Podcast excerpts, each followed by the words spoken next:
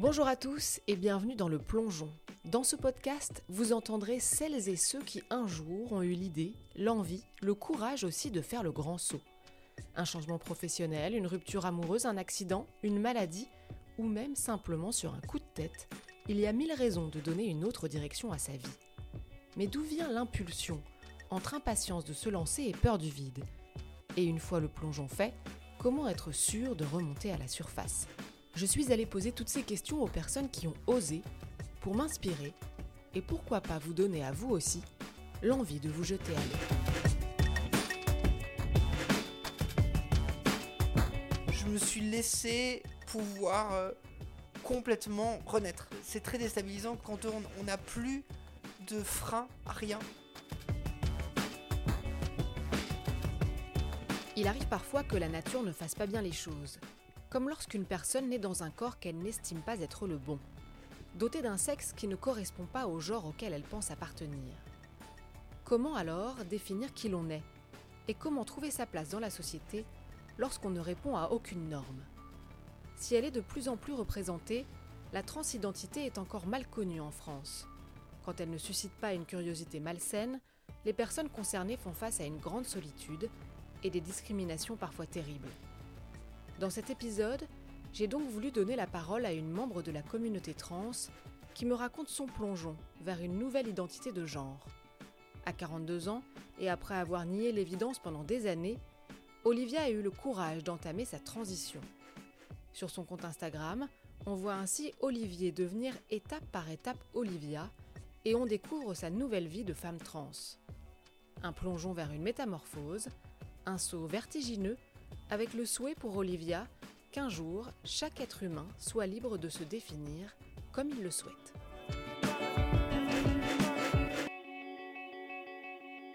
Olivia, bonjour. Bonjour. Merci beaucoup de m'accueillir chez toi. Je suis très contente de te, de te rencontrer pour que tu nous racontes ton, ton, plongeon et ton parcours. Tu vas nous en dire plus. Euh, mais d'abord, est-ce que tu peux commencer euh, en quelques mots avec les mots que tu choisis par te, te présenter? Euh, je m'appelle Olivia Siapa, je suis une femme trans. Euh, voilà, je suis. euh, ça, c'est pour la partie technique. Sinon, pour la partie artistique, je suis artiste, du coup. Euh, j'ai écrit des romans, j'ai fait de la photo d'art, euh, j'ai réalisé des films, j'ai mis en pièce des scènes euh, au théâtre et j'ai. Et j'ai. hum, Et j'ai fait des timbres de collection, dont euh, la Marianne. Voilà. Beau parcours déjà. Alors, Olivia, c'est ton prénom aujourd'hui, mais c'est pas celui que tu portais à la naissance pour qu'on re- replace un peu les bases. Alors, alors moi, je suis, un, alors, je suis un peu une exception parce que je parle de mon passé très facilement puisque, euh, effectivement, le, le, je, je suis la première femme trans à être un petit peu médiatisée en France. Euh, et donc, du coup, j'ai un passé notamment avec mon nom qui apparaît sur les livres et tout. Donc, je parle de mon, de mon prénom, euh, qui est Olivier. Et il faut savoir que c'est quand même la question à jamais, jamais, jamais. C'est tabou même, hein, Ouais, dans la communauté faut trans. poser euh, aux, aux personnes trans en fait de vraiment euh, de dire ce qui s'appelle le dead name. Le dead name c'est le prénom d'avant. Certains le prennent très très mal et moi même toutes les personnes trans que je connais, je connais même pas leur euh, leur, euh, leur dead name en fait. Il y a une vraie volonté, tu vois, même les amis proches, une vraie volonté de fermer ce truc là. j'ai aucun problème pour en parler et je suis très fière de ce que j'ai fait. Si j'ai si j'en étais pas fière, j'aurais choisi un autre prénom qui aurait été euh, complètement loin euh, d'Olivier, donc j'ai gardé du coup la même racine. J'ai juste féminisé. Euh, mais c'était juste pour dire aux auditeurs qui écoutent qu'il faut pas dire ça. Voilà, j'ai posé la question parce que je sais que tu as ce discours un peu, euh, voilà, qui t'est propre aussi par rapport à la communauté trans et, euh, donc voilà, En fait, je suis obligée, en fait, c'est... je, j'ai un devoir, en fait, du coup, en, en, en ayant cette médiatisation, de, de dire, ok, c'est ok de, de parler de moi, de ces choses-là, mais il faut faire attention à ne pas le faire aux autres personnes. Autre chose aussi, c'est que les, les, les, personnes trans se battent toujours pour dire qu'il faut jamais euh, demander, en fait, si elles ont fait euh, une opération des parties génitales. Pourquoi? Parce que... euh, ce qu'on dit, c'est que ça ne regarde qu'elle euh, et que du coup la société n'a pas à savoir. Et c'est pour ça qu'on ne dit plus depuis plus de 20 ans qu'on dit plus le mot transsexuel, parce que c'est pas un changement de sexe, mais un changement de genre social, d'où transgenre. Et que c'est apparaître comme une femme ou comme un homme aux yeux de la société. Euh, mais moi, c'est quand même différent parce que je, je, j'ai énormément communiqué sur les réseaux sociaux, dans les médias, la télévision est même venue jusqu'au bloc opératoire quand j'ai fait une vaginoplastie, donc je peux pas euh, maintenant dire ah ben non on n'en parle pas et tout alors que j'en ai ai énormément parlé pendant toute la période de, de euh, qui a duré plusieurs semaines à l'hôpital donc c'est pour ça que j'essaie d'associer les deux entre j'en parle, mais parce que je suis une exception. Voilà, c'est ton discours euh, personnel, et puis en plus, c'est très bien effectivement de rappeler, entre guillemets, les, les, règles de bonne conduite et de bienséance, et des choses qui sont très importantes pour les personnes trans. Alors, tu vas me corriger si je me trompe, mais est-ce que on peut qualifier euh, ce que tu as vécu euh, comme une dysphorie de genre, c'est-à-dire que ton identité de genre, la façon dont tu te percevais, ne correspondait pas au sexe qui t'a été assigné à la naissance oui, on peut dire ça. Après, moi, je l'ai vécu quand même très différemment de, beaucoup de personnes trans parce que quand j'étais enfant, euh, j'ai, aussi j'ai du mal à parler parce que je viens de me faire opérer des cordes vocales. alors, quand j'étais enfant, euh, je, communiquais sans problème sur ça, sur le fait de ne de, pas être dans le bon corps, sur le fait de vouloir euh, m'habiller dans la société comme une fille, porter des jupes, avoir toutes ces choses-là. Euh, et j'ai été tellement rejetée et reniée par mes parents euh, que j'ai complètement fait l'inverse. C'est-à-dire que très vite, en tant qu'enfant, dès 5-6 euh, ans, j'ai compris qu'il fallait faire tout l'opposé pour pouvoir être accepté par ses parents et donc par la société. Mais c'était là, dès les, dès les premiers instants, dès, ton enfance, tu t'en souviens que tu te disais un jour je, je, vivrai en tant que, en tant que femme. Oui, mais ça me paraissait pas possible de le faire en tant qu'adulte, il fallait que ce soit, euh, ou en tant qu'adolescent, il fallait que ce soit vraiment en tant que, que, que, que personne âgée, en fait, pour moi.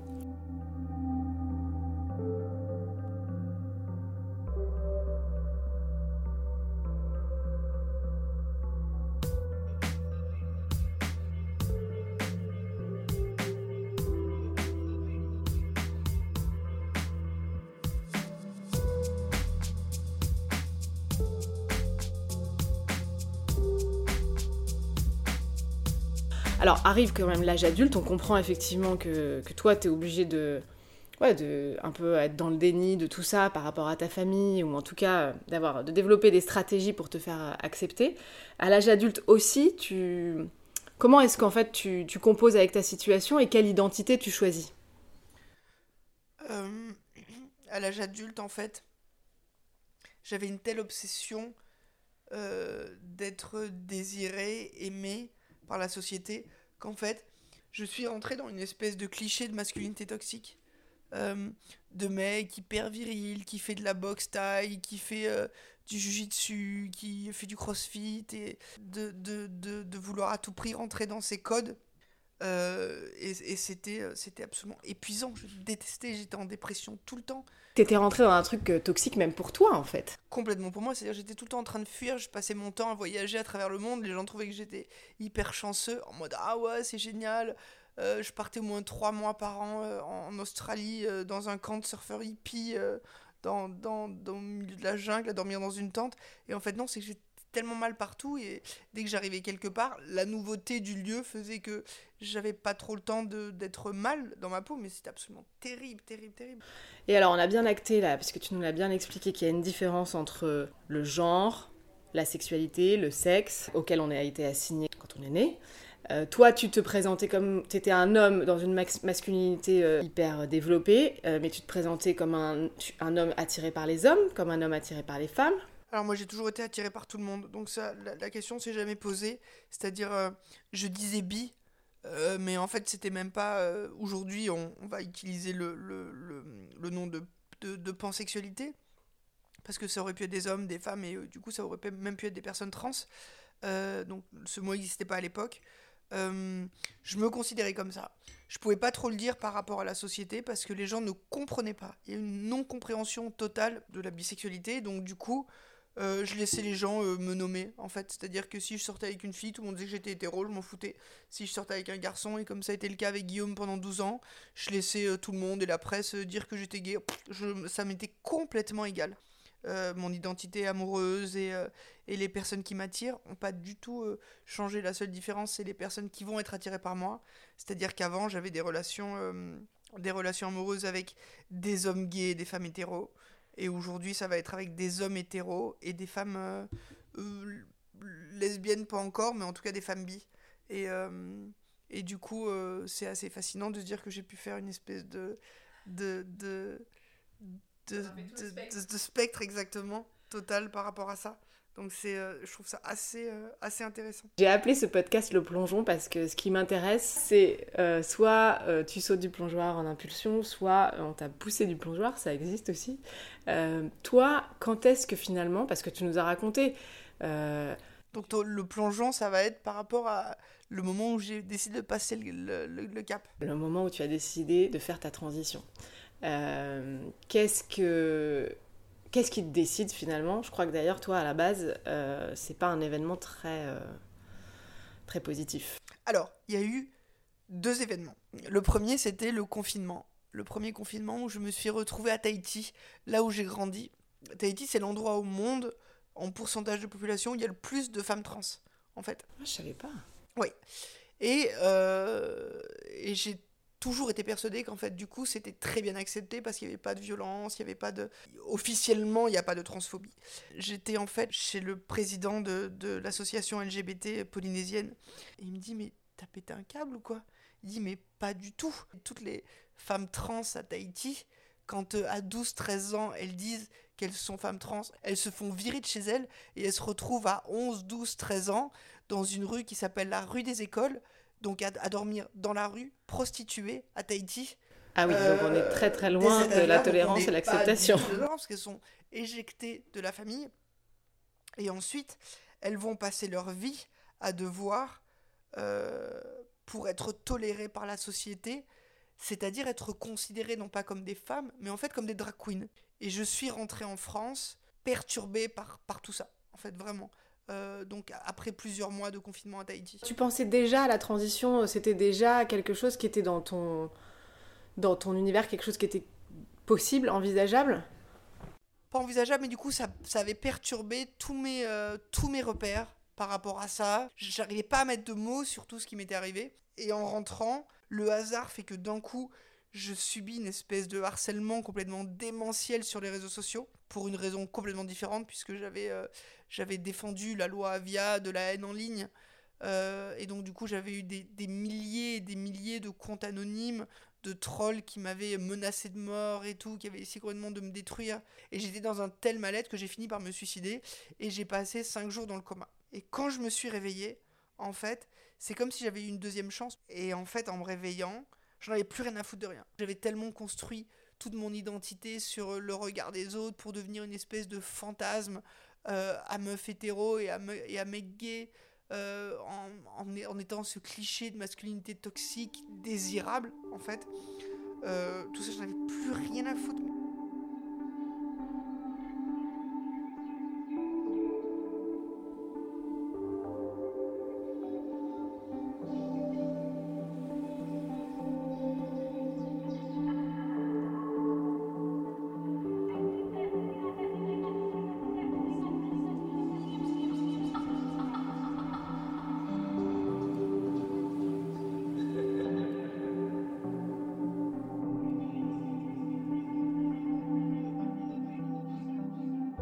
Presse avait parlé de, mon, ma tentative de suicide.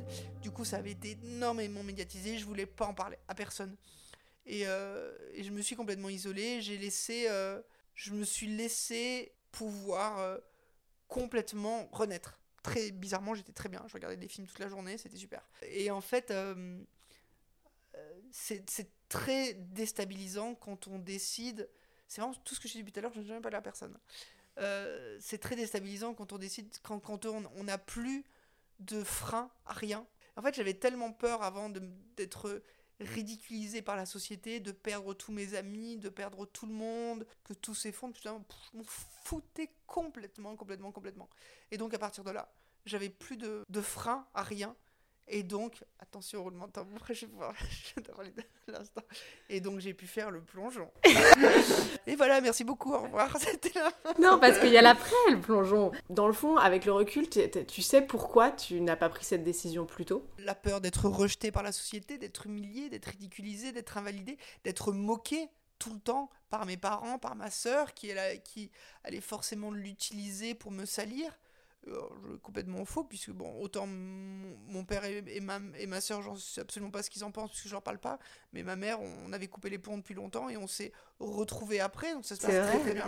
Ma mère, en fait, euh, euh, je, sais- je me souviens plus, je crois qu'elle a- elle m'a vu passer dans une émission télé pour en parler justement, et elle a repris contact avec moi en mode euh, j'aurais jamais repris contact avec Olivier, mais là ça donne l'impression que mon fils est mort et que j'ai un nouvel enfant qui est né et qu'on va pouvoir se dompter en fait. Et finalement, euh, je me suis dit bah pourquoi pas, de toute façon à partir du moment où je suis en train de tout tout refaire, euh, je veux bien tenter. Donc c'était euh, ça s'est effectivement très bien passé. Donc une renaissance par rapport à ça. J'aimerais juste qu'on s'arrête sur ce terme transition parce qu'il recouvre énormément de, choses. Concrètement, ça veut dire, ça veut dire quoi? Tu, tu commences un processus, tu prends des hormones, comment ça se passe? Concrètement, ça veut dire euh, faire toutes les étapes nécessaires. Les étapes nécessaires, c'est quoi? C'est d'abord aller voir un psy qui va autoriser un endocrinologue à donner un traitement hormonal. Et encore, c'était à l'époque, puisque entre-temps, ça a changé, c'est plus obligatoire. Ensuite, aller voir un endocrinologue et commencer un traitement hormonal euh, à base de- d'estrogène et de progestérone qui vont transformer le corps. Et aujourd'hui, j'ai un corps complètement féminin. Ma poitrine a vraiment poussé, sans opération, sans rien. J'ai des fesses qui, alors qu'elles étaient très musclées avant, très viriles, qui sont devenues supra-féminines, les hanches, tout. Il n'y a plus rien de masculin dans mon corps aujourd'hui. Ça en l'espace de deux ans. Même pas, non, non. 1, 2, 3, 4, un an et 4 mois, en sachant que les premiers mois, c'est vraiment des microdoses qu'on prend. Alors, c'est un processus physique, on imagine évidemment aussi psychologique. Toi, c'est quoi ton état d'esprit euh, Ces changements de corps, c'est une libération, c'est un soulagement, c'est une fête ou c'est aussi parfois genre waouh, qu'est-ce qui se passe? C'est jamais waouh, qu'est- qu'est-ce qui se passe? C'est une aventure. C'est un cheminement. C'est une aventure, c'est-à-dire ah bah tiens j'ai ma poitrine, je sens ma poitrine qui pousse. Ah bah tiens j'ai ça. Ah je, je suis plus féminine que la semaine dernière quand je regarde sur les photos, quand euh, quand euh, il y, a- il y a moins de gens aujourd'hui qui me disent monsieur dans la rue. Il y a- y, toujours un petit truc supplémentaire. Et euh, et, euh, et, euh, c'est une aventure, c'est une évolution comme ça. euh, qui est très très très excitante en fait. Et c'est comme pour la vaginoplastie, c'est-à-dire qu'au début, bah, euh, tu peux pas bouger de ton lit. Euh, ensuite, euh, quelques jours après, donc tu as une sonde et tout, tu peux pas bouger de ton lit. Après, tu peux t'asseoir. Après, tu peux te lever pendant quelques minutes. Après, tu peux marcher jusqu'au bout de la chambre. Après, tu peux marcher dans le couloir. Après, tu et évoluer comme ça au fur et à mesure, tu vois. Rentrer en France en fauteuil roulant. Et puis, euh, un mois et demi après, pouvoir courir le matin. Parce vois. que tu l'as fait tout en ta vaginoplastie? Je l'ai fait en Thaïlande. Ok. Parce que c'est pas possible en France? Si, si, mais, mais euh, j'estimais, moi, par rapport aux recherches que j'avais fait, par rapport euh, euh, aux personnes que j'avais vues, j'avais vraiment l'impression qu'on avait, qu'ils avaient 10-20 ans d'avance sur nous. On m'a reproché en disant, mais pas tout le monde a les moyens de pouvoir aller en Thaïlande et tu donnes l'image que c'est absolument horrible en France et donc du coup, ça peut être terrible pour des femmes qui n'ont pas le choix. Et après, j'ai regretté, je me dis merde, j'aurais pas dû effectivement communiquer sur ça de cette manière parce qu'il y a, y a des femmes qui ne peuvent le faire qu'en France parce que c'est remboursé par la sécurité sociale en France. Et j'ai vraiment regretté du coup d'en avoir parlé de cette manière-là. Et c'est pour ça qu'aujourd'hui j'insiste en disant c'est parce que c'est mon, mon analyse, mon ressenti, mon. euh, euh, des, des fois il y a des choses qui sont irrationnelles où on se dit faut qu'on le fasse comme ça.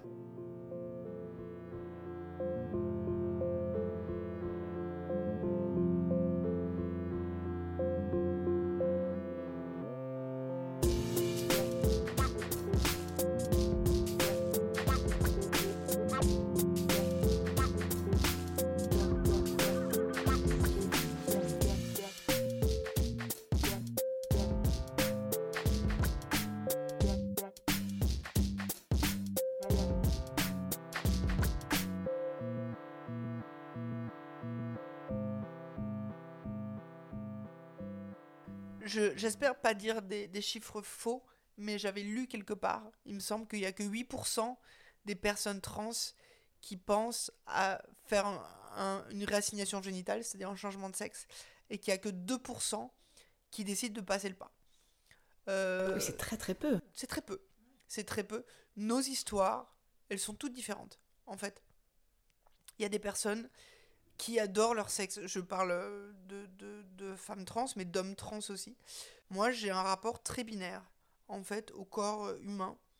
Euh, c'est un rapport qui m'est propre. C'est-à-dire que quand j'étais un homme, il fallait que je sois l'homme le plus euh, le plus viril, masculin, machin, tout ça et tout. À partir du moment où je deviens une femme, il faut que je sois la femme la plus féminine et tout et compagnie, d'aller à fond là-dedans. Et à partir du moment, j'adorais mon sexe en tant qu'homme. J'étais obsédée par mon sexe et tout. C'est vraiment la, la, partie dont j'étais le, le, plus fier. Du coup, je veux dire le, le plus fier. Mais à partir du moment où j'ai commencé à avoir une répartition des graisses et où mon corps s'est féminisé, quand je me regardais dans un miroir, c'était complètement euh, impossible de pouvoir apprécier. Enfin, c'était, c'est là où ça a créé une dysphorie, un besoin complètement irrationnel et en même temps euh, très évident. Il faut changer, il faut l'enlever, il faut l'enlever, il faut l'enlever. C'est-à-dire, c'était euh, complètement obsessionnel. Forcément, quand on parle de sexualité, on parle de plaisir. Tu as eu quand même des, des, réticences, des peurs même que tout ne fonctionne pas comme prévu et c'est quand même une grande part de la vie, la sexualité. Donc ça t'a, ça t'a pesé dans ta décision à un moment ou pas du tout? Non, pas du tout, je m'en foutais complètement. Non, c'est juste par contre, euh, il y a une réalité, c'est que quand on commande des hormones et quand on change à ce point ce qu'on a dans son corps, quand on sait que toute la sexualité, tout le désir masculin, le désir et le plaisir sont vraiment liés à la testostérone, quand on enlève cette testostérone, quand on la change par des hormones féminines qui sont, comme je disais tout à l'heure, progestérone et, euh, estrogène, il faut euh, de nombreux mois pour que la sexualité, le corps en fait se réapproprie, change. Et du coup entre le côté je suis complètement perdu, il n'y a plus de testostérone donc c'est fini, euh, recréer du désir et ensuite du plaisir.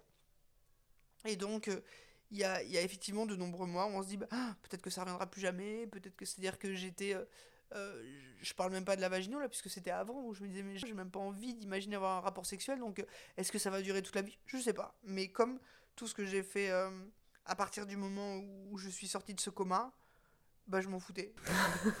Carpe diem, on verra que je, je suis pas supposée être là.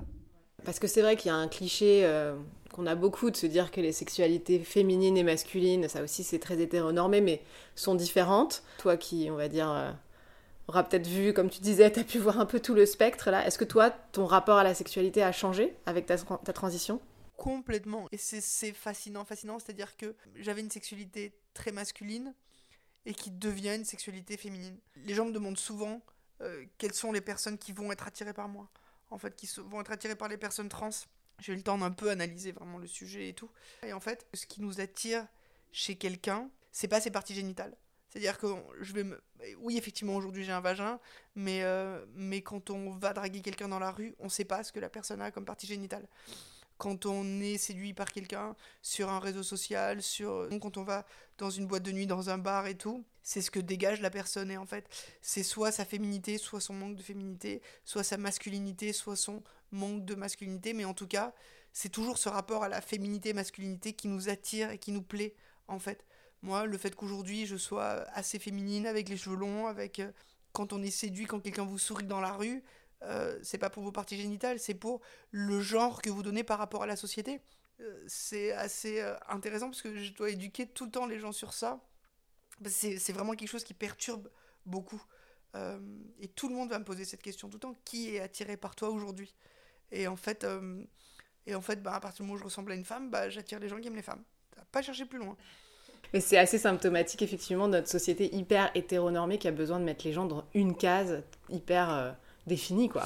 Oui, alors pas que ça, c'est vrai, mais c'est aussi le fait que on fasse partie d'une espèce de mot complètement fourre-tout qui est LGBT.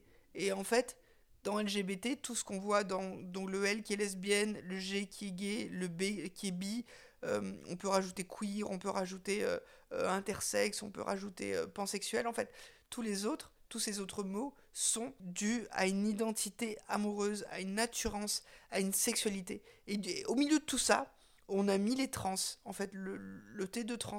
Alors que trans, pas, ça n'a aucun rapport avec la, sexualité, puisque c'est euh, c'est une question de, de, genre, le genre dont on se présente dans la société. Donc il n'y a pas du tout de sexualité là-dedans. C'est complètement différent de l'attirance sexuelle. Ça va au-delà de la sexualité.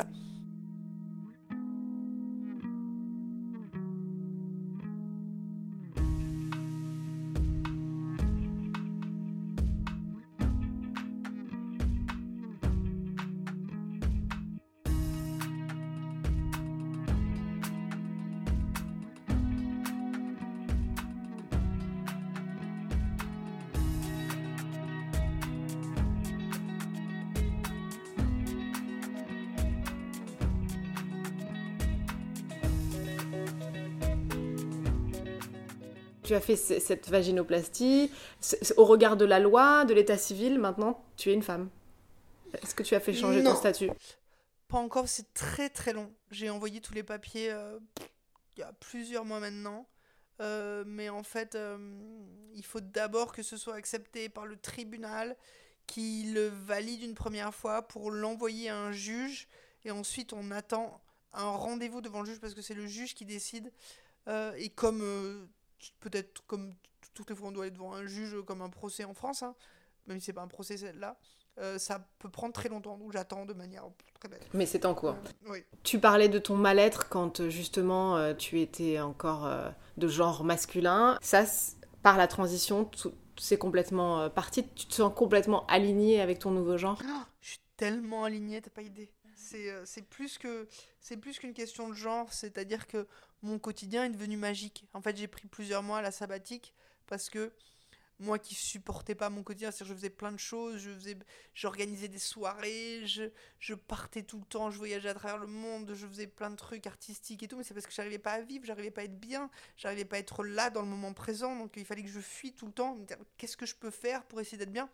Et aujourd'hui, mon quotidien pour des choses toutes simples et tellement génial. Genre, c'est génial d'aller euh, d'aller promener ma chienne au but de Chaumont tous les jours, euh, c'est tellement génial. Enfin, et en fait, je pense que ça se lit sur moi, c'est-à-dire que je dois être tellement rayonnante que tout le monde me parle dans la rue. Ça me prend plus de 10 minutes parce que tout le monde me parle, en fait. Et donc, euh, il y a un truc comme ça qui est hyper lumineux et qui, et qui fait que j'attire tous les gens autour de moi. Et ça, pour moi, c'est quand on est vraiment aligné. Tu as décidé de de raconter toutes tes étapes et toutes les étapes de ta transition, euh, notamment sur, ton, sur tes réseaux sociaux. Pourquoi est-ce que tu as fait ce choix?